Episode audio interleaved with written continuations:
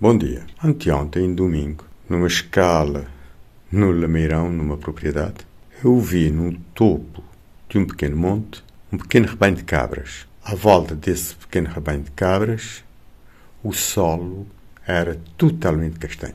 Mas a poucos metros, tudo era verde.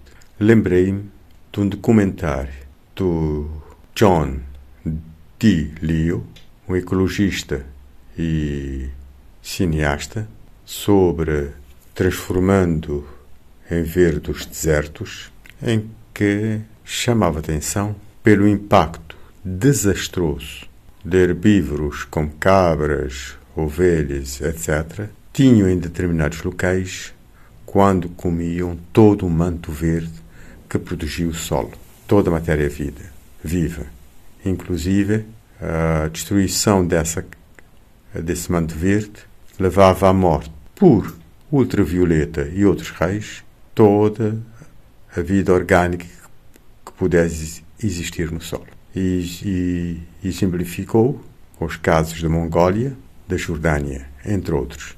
Realmente, onde estavam essas cabras a comer, era pó e pedra e mais nada.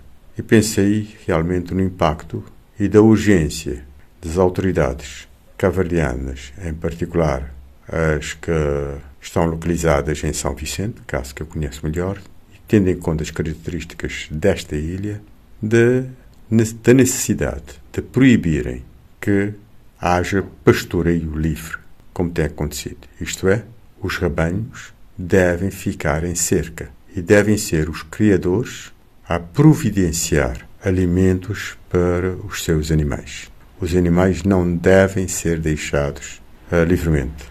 Aliás, é anedótico, para dizer o mínimo, o vídeo que está a correr na internet sobre as vacas no aeroporto da praia, o aeroporto Nelson Mandela.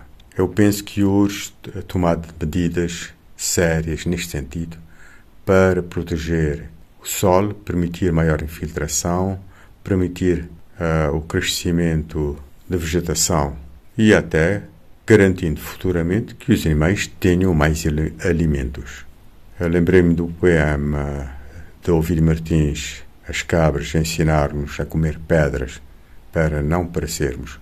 Um poema poderoso, empolgante, motivante, revolucionário, mas, de facto, uma lenda.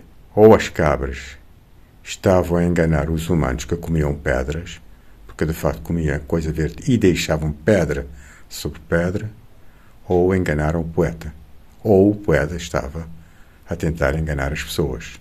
Isso, claro, que meio a brincar, mas dizer que é uma urgência manter os animais, no caso São Vicente, em cercas e não deve haver, no meu entender, pastoreio livre. Os criadores é que devem ir buscar alimentos para os seus animais. Um bom dia a todos.